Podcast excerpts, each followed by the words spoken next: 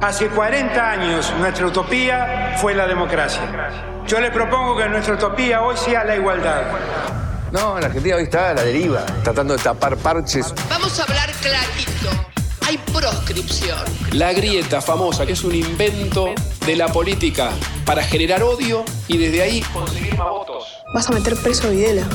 A todos los responsables. Estamos trabajando en armar una estrategia para enfrentar la izquierda a nivel internacional. La izquierda tiene que pelearle y la peleamos todos los días.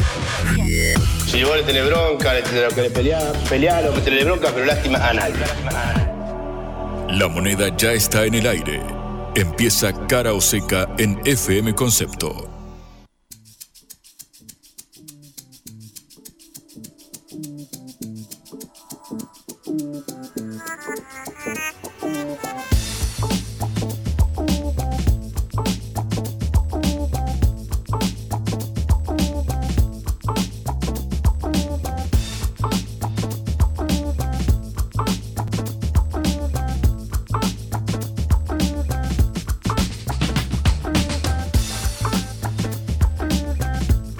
Hola, ¿qué tal? En este buen día feriado en Buenos Aires, 16 de octubre, no recuerdo ni por qué es feriado, pero en todo caso tenemos cuatro días feriados de fin de semana largo que Juan supo aprovechar muy bien, pero ya está de vuelta, de manera que hoy, a pesar de que es un día feriado, de que no hay nadie en el centro de Buenos Aires, salvo brasileños, que es lo único que hay en el centro de Buenos Aires, estamos trabajando para traerles a ustedes las noticias de lo que será una semana de infarto, porque es la última antes de las elecciones del 22 de agosto.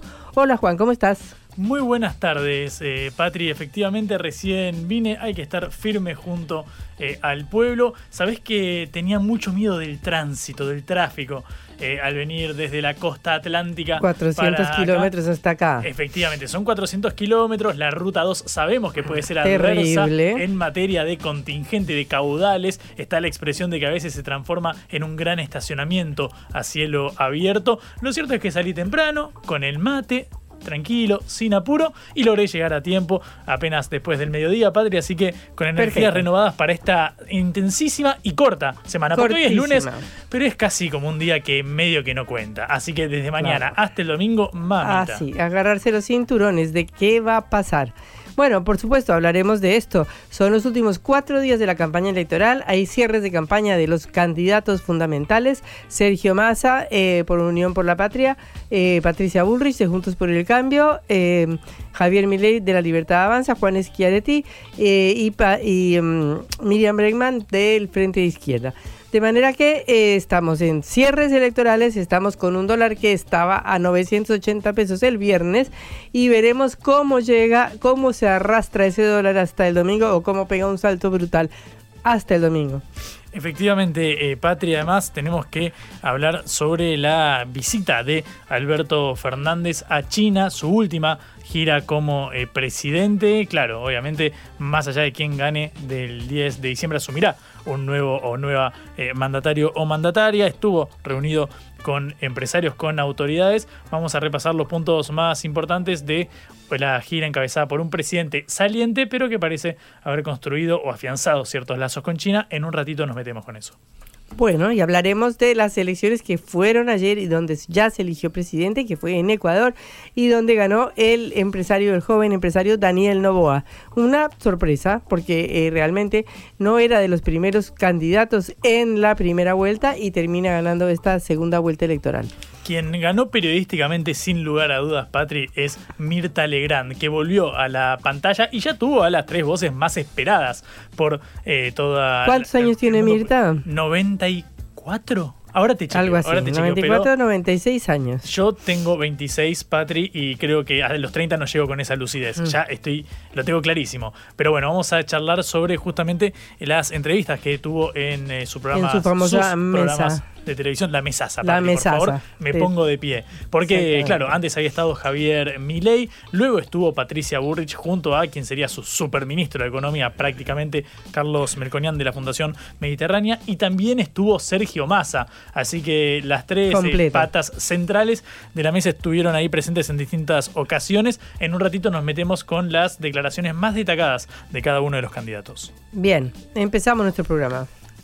Cara o seca de Sputnik en concepto FM 95.5. Bueno, empezamos la semana decisiva o la semana final, o quizás como dicen algunos analistas muy agudos, eh, ya el resultado de la elección existe, solamente que no lo conocemos porque la gente ya habría votado.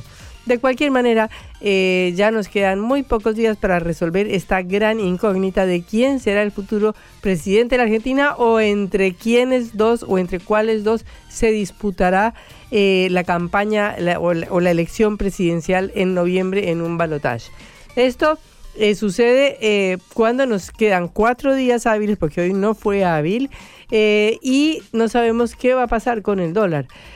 Muchos dicen que está eh, ya no quedan cartas por jugar, que el gobierno ya no tiene nada que hacer, que ya lo que diga el mercado es lo que va a suceder salvo la represión en el microcentro porteño y la em, acción de la AFIP, que es la Agencia Federal de Impuestos, y de la Policía Aeroportuaria y de todas las policías que andan paseando por todo el centro porteño para evitar que se vendan dólares en las cuevas. Es decir, si logran controlar que se vendan los dólares en las cuevas y este efecto eh, escándalo de un dólar por encima de mil pesos pueden frenarlo, incluso pueden bajarlo un poquito, eh, eso sería ya a estas alturas una buena noticia para el candidato oficial que es el ministro precisamente el que tiene que tomar las, las grandes medidas económicas y que es Sergio Massa. Eh, el informe semanal de Colatina, una mm, consultora muy importante, decía más o menos lo mismo, que no se sabe, eh, que ya el gobierno no tiene ninguna herramienta para frenar el dólar y que está sucediendo algo grave, algo importante, y es que todos los plazos fijos que tenía la gente en los bancos se, no se están renovando, sino que la gente los está sacando para comprar dólares. Esto, por supuesto, se suma al efecto Milley, que obviamente dijo que el peso era una un excremento y que le recomendó, es decir, diciéndole a los que tenían plazos fijos que sus pesos no valen nada y que obviamente tienen que tener dólares. Eh, de manera que esto incide, por supuesto, con el clima electoral que se vive, porque es una mezcla de las dos cosas. Es una mezcla de que el Banco Central no tiene dólares y es una mezcla de la competitividad de los candidatos y de las declaraciones eh, eh, que son muy graves y muy duras, como la de Javier Milei, diciéndole a todo el mundo que se salga de los plazos fijos y que el peso es un excremento. De manera que estamos ante una corrida de verdad entre los dólares y los candidatos a ver cómo puede ser que se logre llegar a este próximo domingo de una manera más o menos tranquila. Por ahí la policía eh, y las medidas eh, de represión logran frenar la ofensiva eh, del dólar, pero bueno, todavía no lo sabemos. Precisamente esa es la, la discusión de la semana.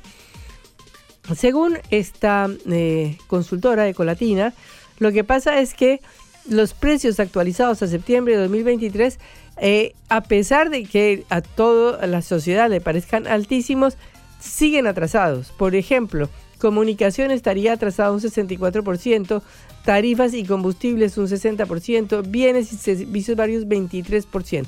Algunos están más altos, vestidos y calzado 25% más alto, restaurantes y hoteles 19%, que obedece pues obviamente a la demanda, porque los que compran son los brasileños que vienen en manada o los uruguayos que vienen en manada a comprar en Argentina. Pero de cualquier manera esto quiere decir que la devaluación que hizo el gobierno apenas terminaron las elecciones primarias del 20 eh, no logró, eh, digamos, ya fue consumida por la inflación.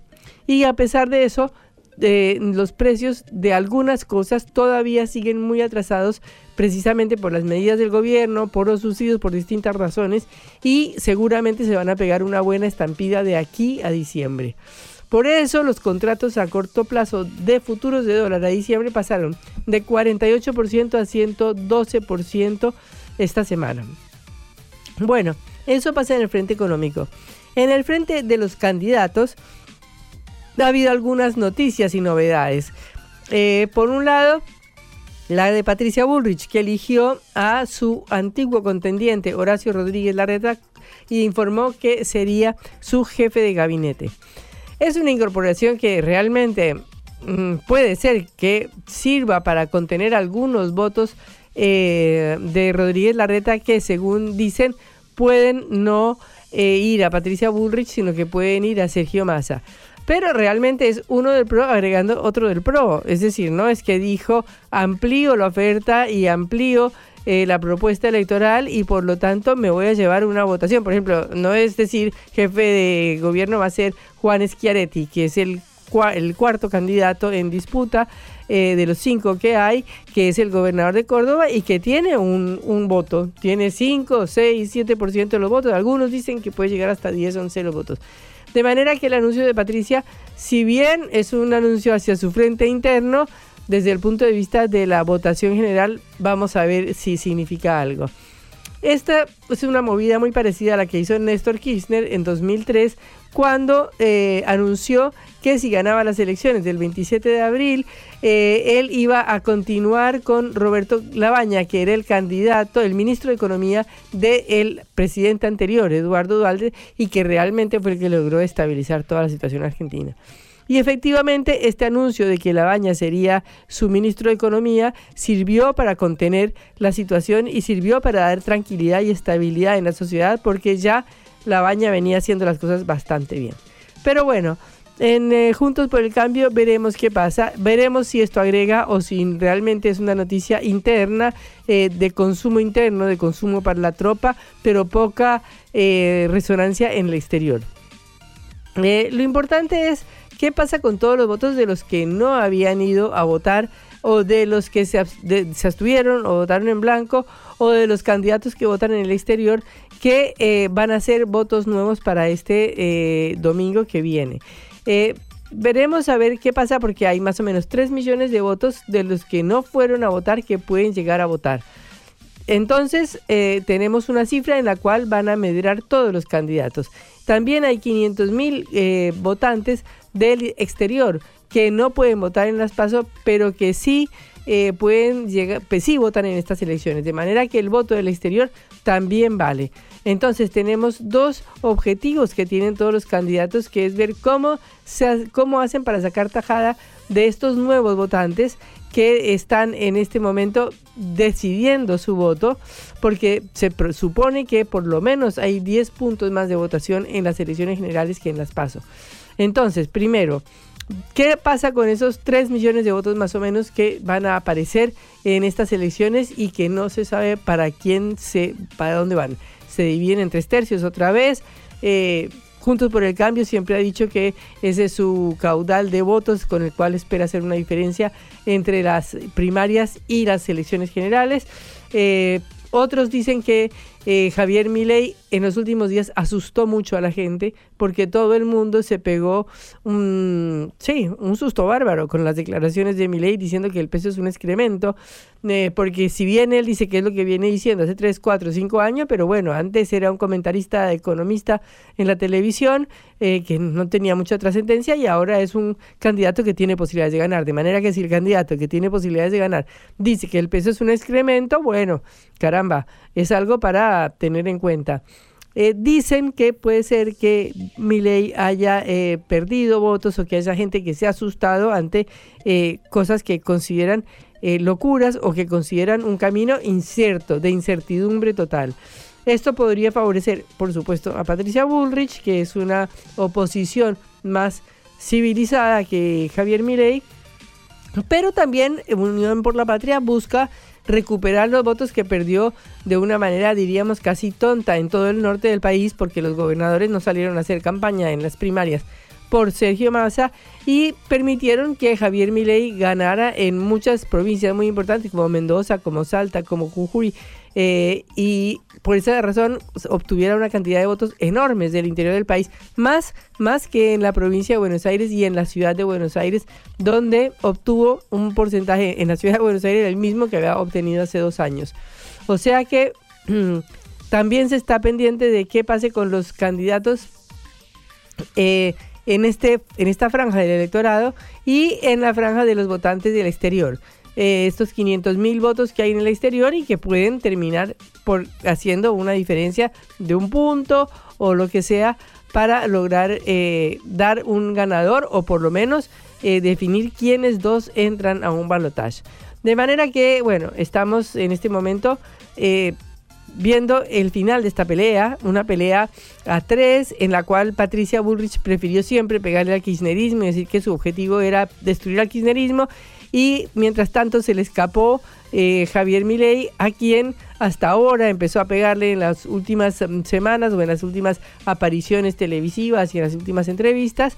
Estamos en la pelea de Patricia Bullrich por meterse en el balotaje. Estamos en la pelea de Sergio Massa por lograr un milagro, que es ser el ministro de un país donde la inflación es del 120 y pico por ciento anual, donde la inflación este mes fue del 12%, un récord desde 1990 o algo así, no recuerdo la última vez que hubo una inflación así de grande, y a pesar de eso es un candidato competitivo, porque pelea contra eh, una variante incierta, una variante que asusta un poco a la sociedad. De manera que bueno, estamos entre esos tres y por supuesto tenemos las votos de Juan Schiaretti, el eh, gobernador cordobés, que puede no ganar, que puede no llegar ni a una segunda vuelta ni nada, pero sí sacarle votos muy importantes al peronismo. Y Miriam Bregman, eh, la candidata de izquierda, que también seguramente eh, se alimente del mismo electorado. Así que bueno, nos quedan pocos, dudas para, pocos días para sacarnos todas las dudas que tenemos. Eh, veremos estos días qué sucede, veremos eh, cómo es la carrera del dólar con los cierres de los candidatos y cuál alimenta a cuál. Si el dólar alimenta a los candidatos o los candidatos y sus declaraciones alimentan la subida del dólar. Blanco o negro, sí o no. A favor o en contra. Sputnik para la pelota para reflexionar.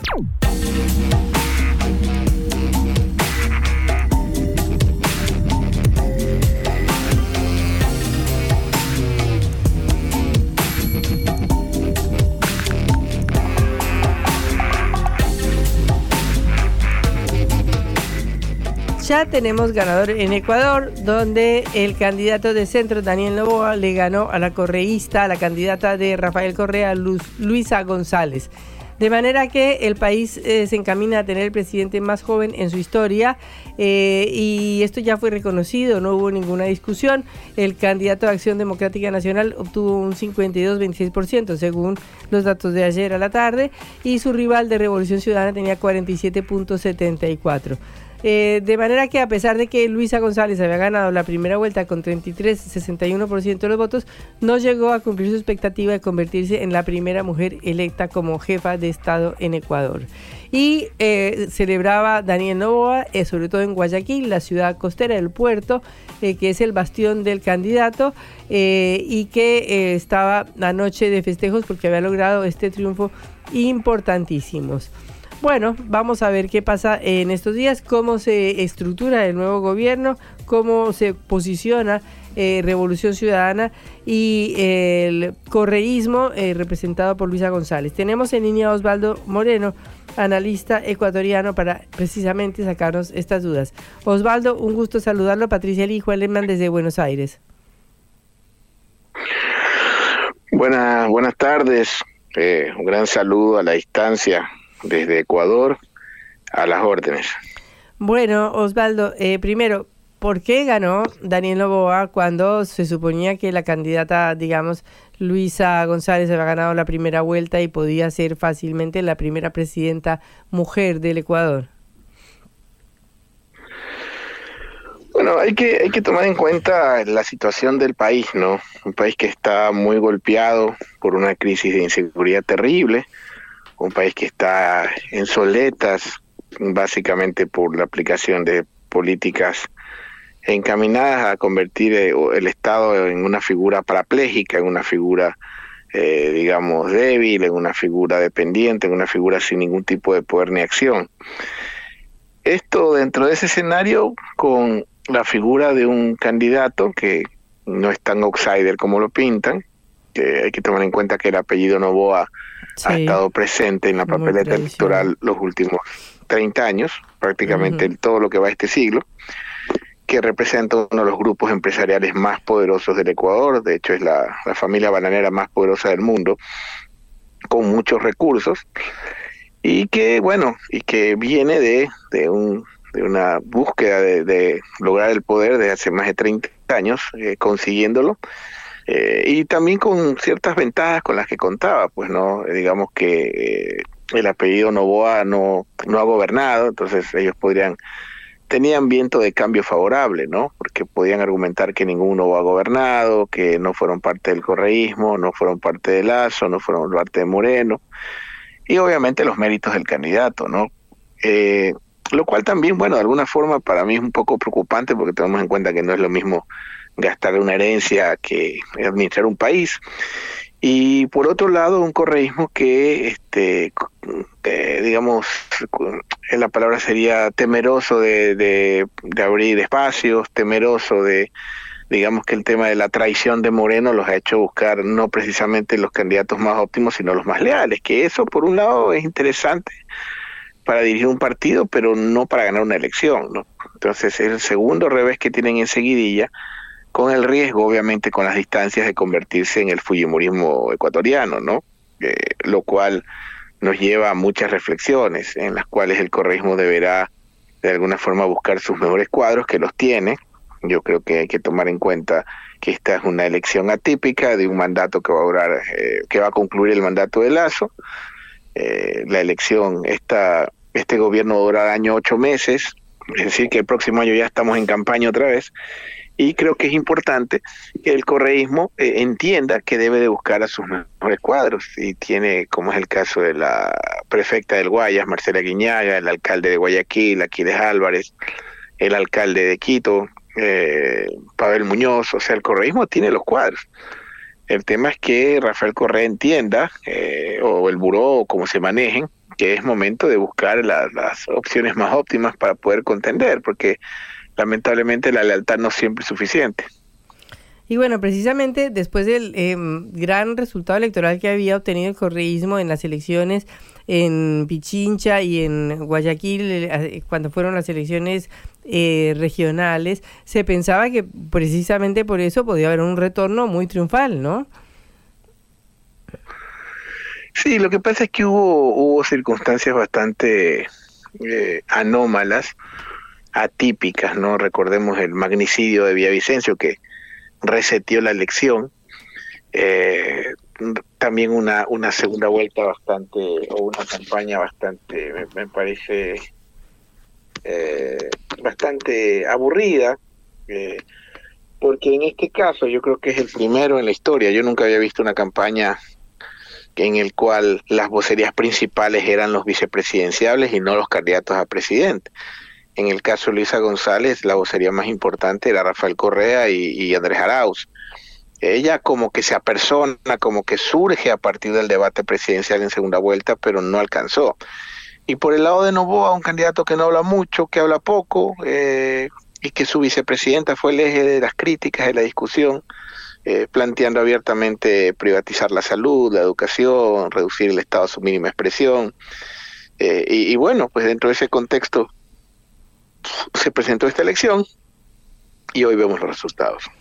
Bueno, pero eh, no había grandes diferencias entre lo que proponían Novoa y González desde el punto de vista de seguridad, ¿no? Ese es un punto interesante porque prácticamente eh, no hubo mayor novedad, ¿no?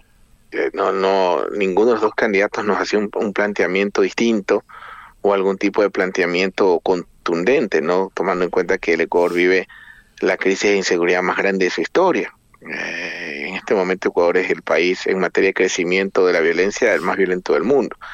Eh, probablemente, y es un país que no está en guerra, probablemente en el mes de diciembre Ecuador cierre como el país más violento de América Latina.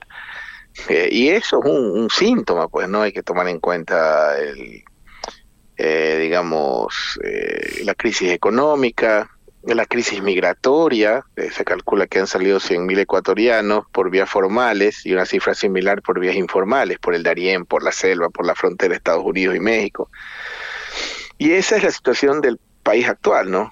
Eh, lo cual este, hizo que los ecuatorianos vayan a las urnas y en este caso apostaran a, a, lo nuevo, creo yo, que básicamente es eso en, en, en función de una renovación política, ¿no?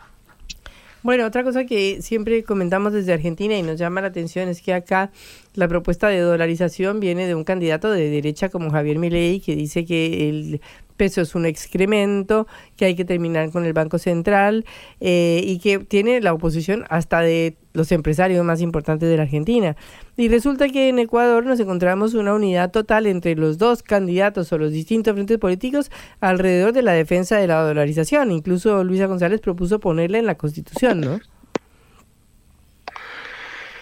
Eh, a ver, la, dolarización es como el becerro de oro de los economistas del tercer mundo, pues, ¿no? Sobre todo los economistas liberales.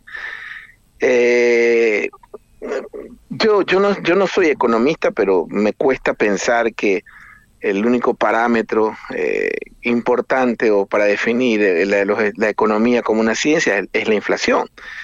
si bien es cierto, ese es un factor indudablemente, eh, que se controla en el Ecuador, a ver, también tomemos en cuenta que, Bolivia, por ejemplo, tiene la inflación más baja de la región y no está dolarizada, lo mismo Uruguay, Brasil, eh, es más, eh, hay países como Estados Unidos que el año pasado tuvieron inflaciones más altas que el resto de países de América Latina estables, pues, ¿no?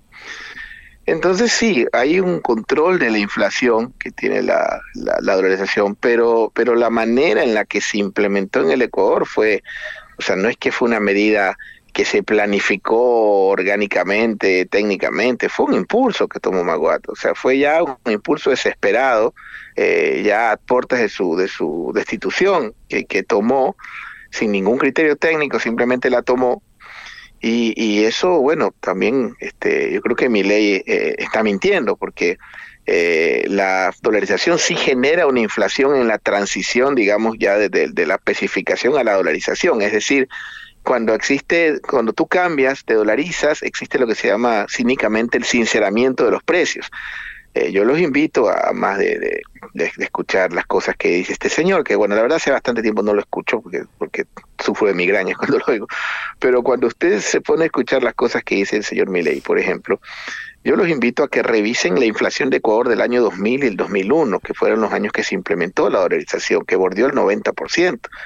Eh, entonces, ese, es un factor que hay que analizar. O sea, eh, si ustedes creen que se van a liberar ixo facto de la inflación, eso es falso. Va a haber un proceso de sinceramiento de la, digamos, de los precios o la interna, interna ay, por Dios, internacionalización de los precios. Se van a internacionalizar. Ese es el primer paso. Y es lo que nos pasa en Ecuador. O sea, yo los invito también, no me crean a mí, porque este es un tema medio delicado en Ecuador de, decirlo, digamos, es como ese padre golpeador que igual es padre, hay que cuidarlo porque te paga buena universidad. Ya, yo, lo, yo los invito a que revisen los precios, por ejemplo, de las, de las eh, como que dicen ustedes, a las prepagas, las obras sociales. ¿Cuánto vale, por ejemplo, una obra social en Ecuador y cuánto vale en Colombia? ¿sí? ¿Cuánto, cuestan los servicios aquí y cuánto vale en otros países de la región? ¿Cuál es la comparación, por ejemplo, ahí en ese, en, ese rubro?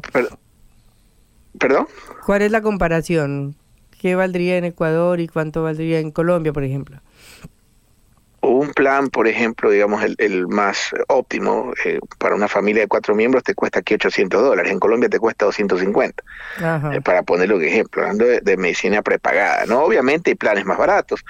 Eh, y no solo eso, también hay que tomar en cuenta qué países están dolarizados. Eh, Panamá, Ecuador, y yo amo a mi país profundamente, pero somos un país que no tiene industria. Nunca hubo proceso de industrialización este, en nuestro país, a diferencia de la Argentina que, que ha tenido lapsos de la historia que impulsan la industrialización y luego viene el neoliberalismo y la desmantela. Pero si usted se pone a investigar qué países están dolarizados, este, Ecuador, Panamá, El Salvador, que son países a los que yo amo profundamente, pero son países más eh, generadores de servicios que productores de algo. ¿No? Entonces, no sé, eso ya habría que explicarle a un experto, qué incidencia o efecto puede tener la dolarización en un país grande como la Argentina, que creo que es la novena economía del mundo, la, o la décima, no lo recuerdo, y fundamentalmente qué efecto puede tener en, su, en la poca industria que les queda. Eh, tomando mucho más en cuenta el, vecindario, porque ustedes, a ver, nosotros nuestro primer socio comercial es Estados Unidos, Colombia y la Unión Europea, allá en, en Argentina es con Brasil. Entonces, es una medida que hay que investigar, que hay que estudiar. Aquí lo que se dolarizó es la miseria en su momento. Hubo sí, este control de la inflación, por supuesto que sí. Eh, hubo una estabilización, digamos, en el crédito, también es cierto, es verdad que ahora usted tiene acceso al crédito, pero eso también tiene un factor, que fue el, haber terminado, eso tampoco te dice Javier Milei, el, haber el, el querer precarizar totalmente a, la fuerza laboral, lo que hace es que baje tu récord crediticio, baje tu, tu calidad o tu categoría, eh, digamos, de, de, prestamista, porque cuando tú no tienes un trabajo estable es difícil prestarte a largo plazo como una hipoteca. Acá en el Ecuador hay que reconocer que con la organización y con las políticas centralmente, eh, digamos, dirigidas, como fue el banco, por ejemplo, del afiliado en el Seguro Social, se pudo acceder a la vivienda. Ahora, otro efecto que hay en el Ecuador es que las tasas, Ecuador tiene las tasas de interés dolarizadas más altas del planeta. Estamos pagando en, crédito corriente, que es lo que aquí se llama, a los particulares de un 24% y crédito de más eh, consumo para cualquier cristiano te, más o menos un porcentaje del 16% y una serie de tasas pues incontables. Si tú revisas las utilidades de la banca en el Ecuador, por ejemplo, esas utilidades no son en su gran mayoría por colocar crédito, sino por servicios, que tasa, lo que te cobran por multas, lo que te cobran por usar el cajero automático, por la firma, por el estado de cuenta, etcétera, etcétera, etcétera. Entonces, si a mí me preguntan, ¿Ecuador funciona? Sí, la organización generó una estabilidad, terminó con la inflación, pero ya estamos viendo cómo está el Ecuador en este momento. También tienes otro gran problema, que del cual también es medio tabú y no se habla, de que te da espacio a lavado. Eh, yo también los invito a que investiguen las cifras que se presumen de lavado de activos en la economía nacional. No las voy a decir yo, yo los mando a investigar para que, porque van a pensar que estoy loco y exagerado. Cuando tienes una economía totalmente abierta, donde, donde simplemente los dólares ingresan abierta y en libre circulación, también tienes riesgo de lavado. Entonces, hay varias cosas que hay que analizar, ¿no? Aquí, como les digo, aquí es un tema que, está eh, en piedra por el momento, pero no sé eh, a la Argentina cuánto le podría convenir o qué tan demagógica es la propuesta de organización. Eh, bueno, Osvaldo, muchísimas gracias por estos minutos desde Ecuador y darnos este panorama eh, tan amplio de las elecciones y de la situación económica. Hasta luego. Hasta luego, gracias. Era Osvaldo Moreno, analista ecuatoriano, sobre los resultados de las elecciones de ayer, domingo 15 de octubre, en Ecuador. En la vida hay que elegir. Cara o seca.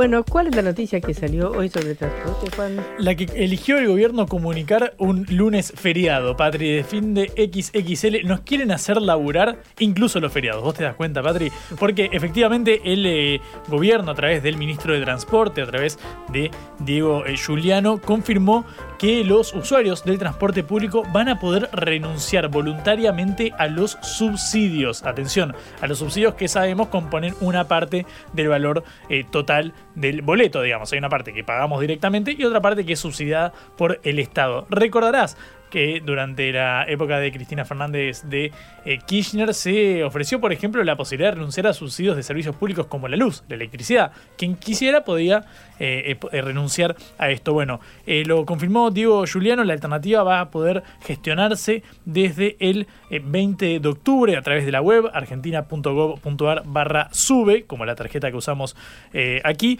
En el caso específico del área metropolitana de Buenos Aires, del AMBA, Patri, la ciudad y el conurbano bonaerense, según el gobierno, el pasaje de colectivo para los usuarios que decidan renunciar al subsidio va a ser de 700 pesos por viaje. Eh, bueno, obviamente esta es una alternativa, es voluntaria, según dijo eh, Juliano en voz del gobierno. O sea, 10 veces más lo que vale hoy. Aproximadamente, sí, como si esa parte compusiera la em, tarifa. Según Juliano, esto busca, y cito, lograr una redistribución del ingreso a favor de los sectores de la población que se encuentran en una situación de mayor eh, vulnerabilidad. En el caso de los colectivos, por ejemplo, como esto va a tardar, obviamente, en cargar, recordar lo que sucede, por ejemplo, con los subsidios de la, de la energía que nos anotamos a fines del año pasado y pocas novedades ha habido en este eh, tiempo. Bueno, en el caso de los colectivos, eh, hasta que sean eh, formalmente cargados los datos de esta renuncia a los subsidios, vamos a poder pedirle al chofer abonar directamente la tarifa plena. Decirle al chofer, señor, discúlpeme, no quiero pagar 70, quiero pagar 700, si estos fueran los,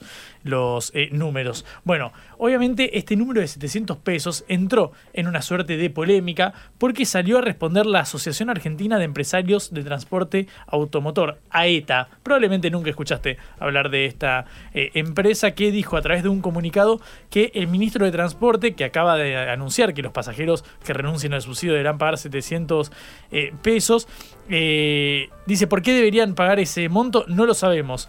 Porque claro, lo que muestran es que según el índice proyectado al 31 de octubre, el costo real es de 530 pesos.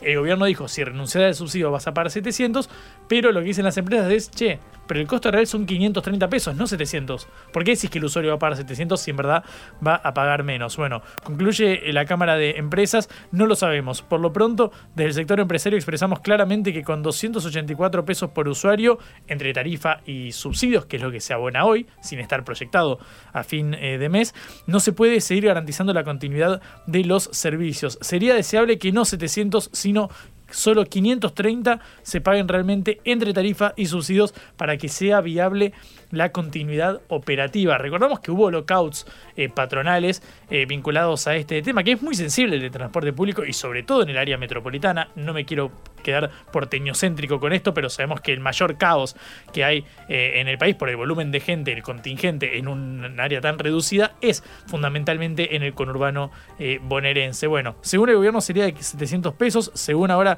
de la Cámara es de 530, falta la aclaración, desde el 20 de octubre vas a poder ingresar.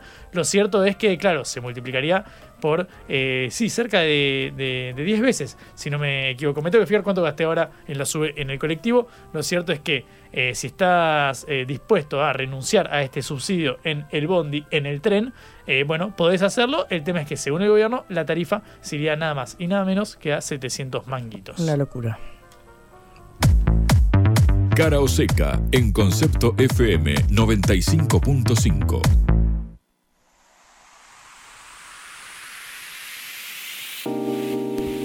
El presidente Alberto Fernández viajó a China en su último viaje oficial eh, precisamente para participar en el foro de la iniciativa de la franja y la ruta e impulsar la reciente incorporación de Argentina al grupo BRICS, Brasil, Rusia, India, China y Sudáfrica.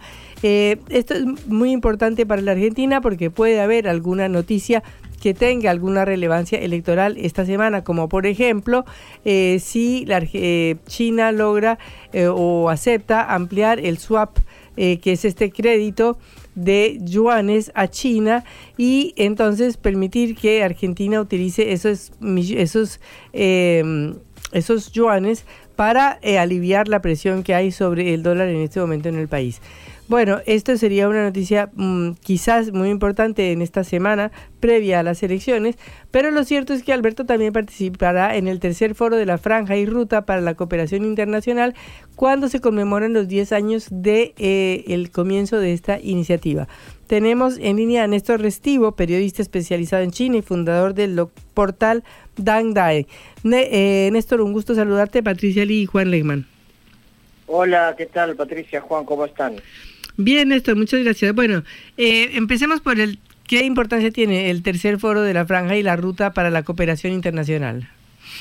Bueno, eh, a ver, es, un momento importante porque se cumplen 10 años de esa iniciativa que lanzó Xi Jinping este, y hay, eh, siempre ya tres veces se han hecho estas ediciones donde se invitan a jefes de Estado y dirigentes de todo el mundo, pero en esta ocasión es con una década atrás que muestra los avances que tiene ese proyecto. Argentina es parte de él, casi toda América Latina, salvo Brasil y, México, son, son parte de este proyecto, que tiene que ver con, muchas cuestiones de conectividad, de inversiones en obras públicas, en energías y demás.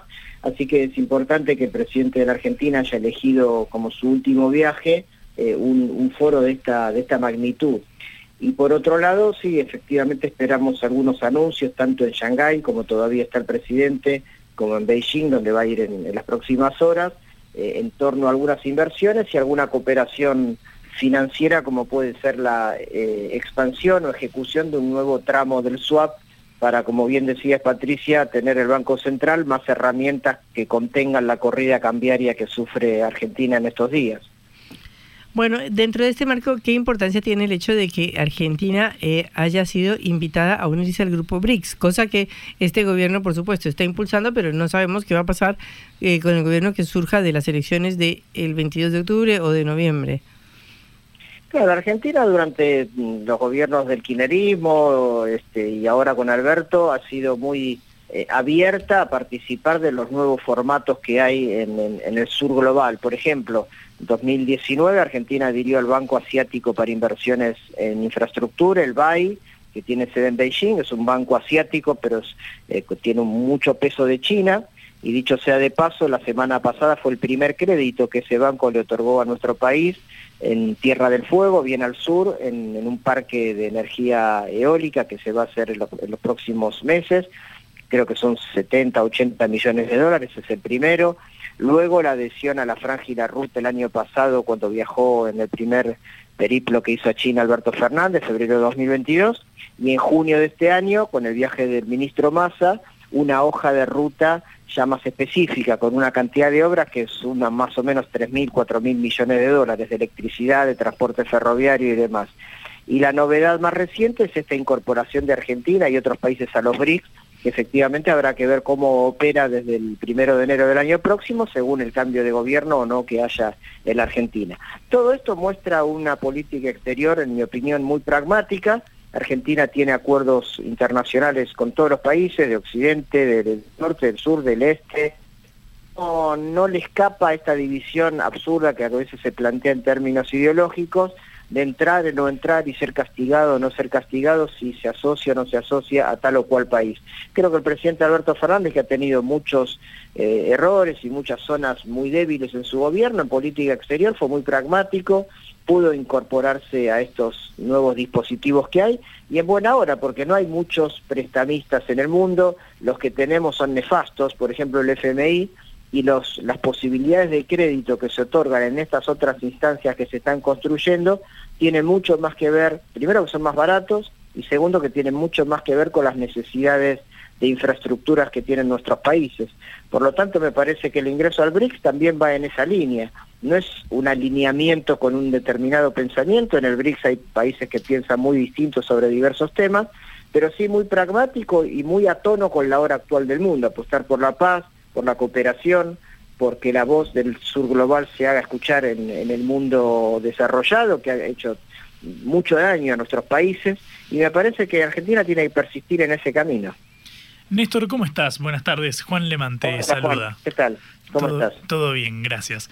Em, quiero preguntarte a la luz de lo que han sido estos cuatro años, pero también del gobierno anterior eh, de Mauricio Macri, también los de Cristina y Néstor Fernández, eh, perdón, Cristina Fernández eh, de Kirchner, si consideras que las relaciones con China han adquirido el calibre de casi una política de Estado. Digo a la luz de cómo han sido, eh, cómo ha ido fluctuando el, vínculo con China y el paulatino acercamiento, las inversiones que sabemos que hay sobre todo en el sur del país con áreas estratégicas. ¿Cómo calificarías este tema y si crees que una potencial victoria de Milei en las elecciones tiene el potencial de poder romper estas, estas relaciones a la luz de, bueno, casi la dependencia que tenemos en cierto punto en materia financiera? Bueno, la primera parte sí, estoy convencido de que es una política de Estado. Argentina no tiene muchas políticas de Estado, lamentablemente.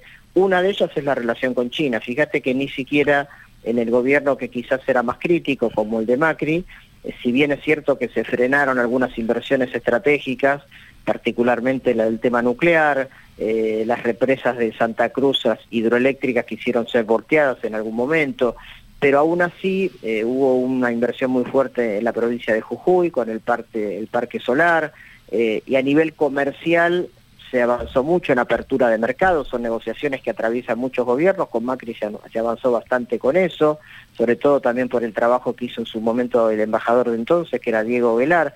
Es decir, hubo una continuidad, insisto, más allá que en algunas cuestiones, por temas más ideológicos, se frenaron. Yo creo que sí, que Argentina tiene con China una política de Estado que arrancó en 2004 con la visita del presidente Kirchner. Antes que él, otros presidentes, Menem de la Rúa, Alfonsín, eh, todos los presidentes anteriores habían viajado, pero en el 2004 fue un salto cualitativo y hasta ahora se mantiene esta asociación estratégica integral. Y eso eh, es una política de Estado claramente.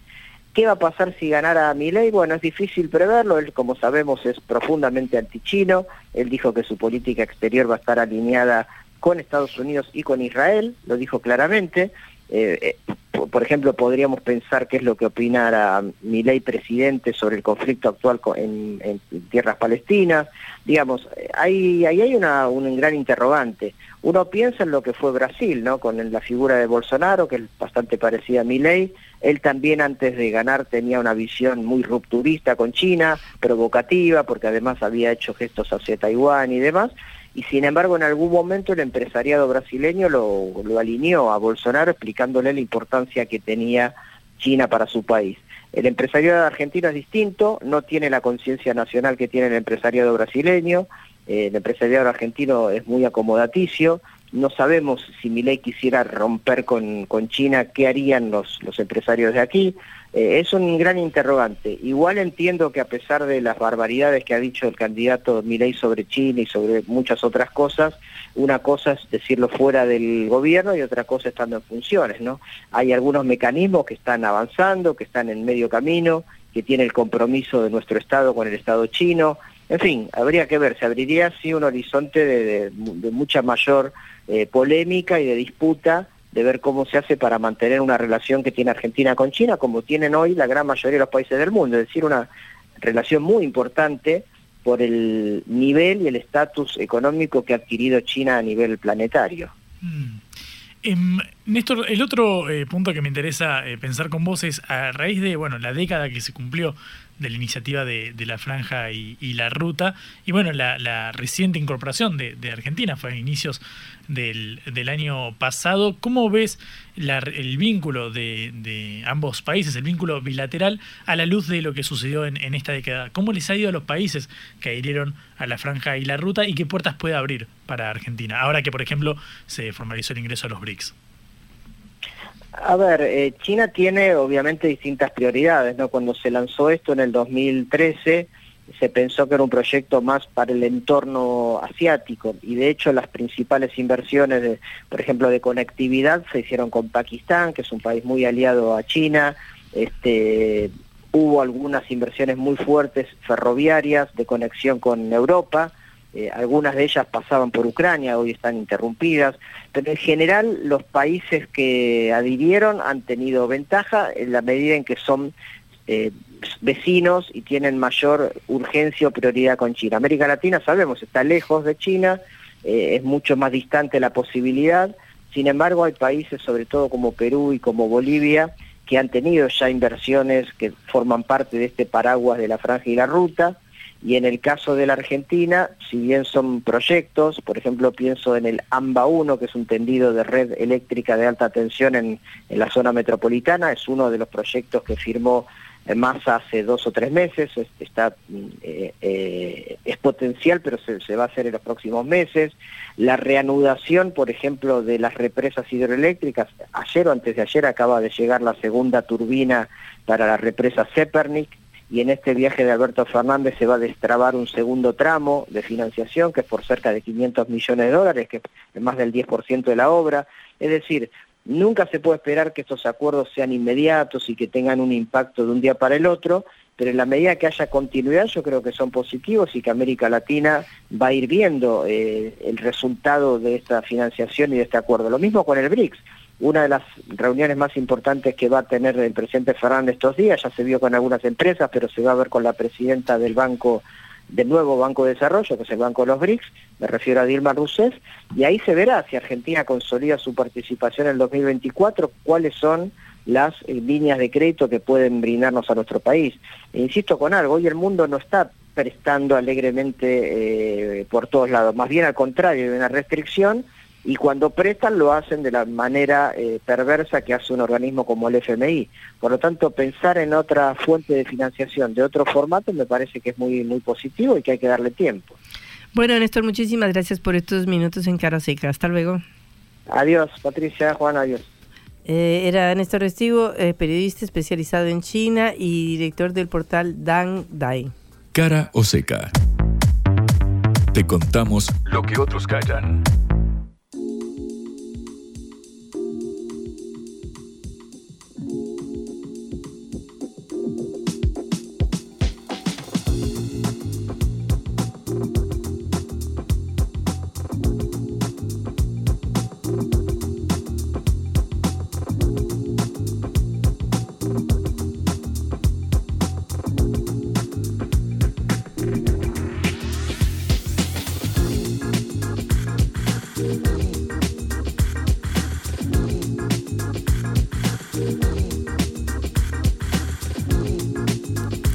Bueno, estamos en pleno cierre de eh, Juntos por el Cambio y estaba hablando Patricia Burri. Efectivamente, escuchemos a la candidata de la alianza opositora que está hablando en este momento en Belgrano, en la ciudad de Buenos Aires. Tenemos miedo que nos maten. Tenemos miedo que cuando los chicos van al colegio les roben el celular o les pase algo peor que no lo quiero decir. Tenemos miedo a que todos los días corten las calles y las rutas. En esta Argentina del miedo, en esta Argentina del dolor, venimos a plantearles que no nos vamos a dejar amputar el futuro nunca más. Bueno, con estas palabras se está expresando en este momento en la localidad de Belgrano, en el norte de la ciudad En el barrio de Buenos. Aires, en el barrio, efectivamente, no localidad, Patri. Eh, está acompañada por Horacio Rodríguez eh, Larreta, por el jefe de gobierno eh, porteño, y por Jorge Macri, el candidato a jefe de gobierno de la coalición eh, opositora, el candidato eh, a suceder a Horacio Rodríguez Larreta, que, según lo que vimos en las primarias, tiene la mayor parte de las probabilidades de hacerse con la jefatura de gobierno. Patricia Burrich, que ahora está hablando a o vivo, estuvo durante el fin de semana en Canal 3, en el programa de Mirta Legrand, y obviamente el, el programa que recibió a los otros candidatos. Antes había estado Milei, luego vendría eh, Sergio Massa junto a Malena Galmarini, su esposa. Eh, escuchemos lo que decía Burrich, porque encaró uno de los temas que es eje vertebrador de toda su campaña, que es el ligado a la corrupción, la lucha contra la corrupción. Se refirió al caso de Martín Insaurralde, el jefe de gabinete Ex de. Axel Kicillof de la provincia de Mm. Buenos Aires, que debió renunciar después de que se conocieran las fotos en un lujoso yate en Marbella con una supermodelo, con eh, carteras Louis Vuitton y demás. Toda la historia que ya conocemos. Escuchar lo que decía Patricia Burrich. Una clase política que se ha enriquecido con casas en los countries, con yates. ¿Vos te crees que el único yate que hay es el de Insaurralde? ¿Vos sabés cuántos yates tienen sindicalistas, políticos argentinas, de, argentinos? ¿Cuántos hay? Entonces, se han robado un país. Y lo que tenemos que hacer, y por eso nosotros tenemos la fuerza política, somos, es la primera vez en 40 años, Mirta, que el cambio tiene más gobernadores que el PJ. Claro, tenemos la fuerza política, el cambio tiene gobernadores. Acá está discutiéndole, obviamente, de manera tácita, a Javier Milei, la otra alternativa opositora, como vos decías en tu editorial, más radicalizada, podríamos decir, en ese sentido, pero claro que no ha tenido una estructura provincial en las principales eh, localidades, a diferencia del peronismo y de Juntos por el Cambio. Milei que va a tener su cierre este miércoles también en la ciudad de Buenos Aires, en el Movistar eh, Arena, en el centro ahí de Villa Crespo, eh, al lado de la cancha de Atlanta, para quienes comen ahí en el bodegón, que recomiendo mucho ir a comer ahí, Patri, si me permitís. Eh, Javier Milei, a quien se- eh, de, perdón, a quien aludió Sergio Massa, el ministro de Economía, que también estuvo en lo de Mirta Legrand. Esto fue ayer, a diferencia de Burrich, que fue el sábado, y se refirió justamente a la eh, posibilidad de un potencial balotaje con Milei, dado que parecieran ser los favoritos a llegar a la segunda vuelta. Y escucha cómo se refería el ministro oficialista a esta confrontación eh, que parece ser eh. Pero vos te firma el peleaste con 18. Alberto esta semana. ¿Se peleó por la denuncia de Milei o no? ¿Te No, yo enojaste no me pe- cuando lo yo denunció no peleé. penalmente? Yo lo que, lo que le dije a todos, a todos los que trabajan con nosotros es que a Milei y a todos le ganamos en las urnas, no en tribunales, que nuestra responsabilidad es generar esperanza en la gente y poner al trabajo, a la producción y a la educación como valores en discusión. Le ganamos con los votos, no con una denuncia penal. Bueno, este fue el tono de toda la exposición de Sergio Massa, quien, como vos enmarcaste, Patri, dijo en la misma entrevista que Roberto Labaña, el ex ministro de Néstor eh, Kirchner, va a tener, y cito, un rol importante en su eh, gobierno. Obviamente uno pensaría que estaría ligado al área económica a priori, eh, pero bueno, es uno de los nombres que cotiza muy alto, el de Roberto Labaña, quien se ha retirado después de ser candidato presidencial hace unos años, luego ha desaparecido de la escena pública. Las veces que intenté contactarlo, Patri me dijo, no doy declaraciones a los medios, no quiero influir sobre esta tensa situación, que si yo te digo tensa situación económica en Argentina, no sabes si me refiero a la actual, a la hace un año, hace dos o hace tres. Así que básicamente con esa leyenda eh, rectora de su accionar, la baña no está apareciendo públicamente, pero Massa dice que lo va a invitar a un rol importante en su gobierno. Veremos qué sucede, son los primeros de los signos que aparecen en esta semana de cierre de campaña. Vendrá luego la bendita veda, Patrick, que nos blindará un poco de tanta política, y luego el domingo a las urnas. Bueno, recordemos que el programa de Mirta Legrand es un clásico de la televisión argentina. Decíamos, no logramos confirmar si tiene 94 o 96 años Mirta, pero eh, es una periodista que sorprende porque sigue siendo de una lucidez total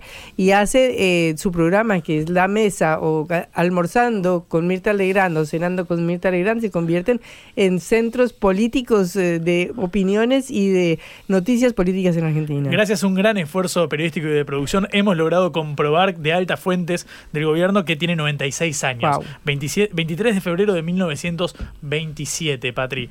Eh, yo con esa lucidez no llego a los 30. Muy bien. Bueno, nos vamos eh, mañana. Eh, un día ya normal, un día con cambios, un día con bancos. Vamos a ver qué pasa y qué nos espera para el resto de la semana. ya saben que nos pueden escuchar otra vez por sputniknews.lat. Como siempre, Patri Celeste Vázquez estuvo en la operación, Augusto Macías en la producción de este envío, todos a disfrutar del resto del feriado, con siempre con la conducción de Patricia Lee. Y la compañía de Juan Lehmann. Hasta luego. Vamos a hablar clarito. La guerra contra las drogas ha fracasado. Se ha producido un genocidio en mi continente. Tenemos nosotros que plantar una sola voz y que América Latina, el Caribe, le diga a los Estados Unidos de Norteamérica, no más golpismo. Y se aplica lo que decía Tolstoy, un gobierno que no procura la justicia no es más que una banda de malhechores.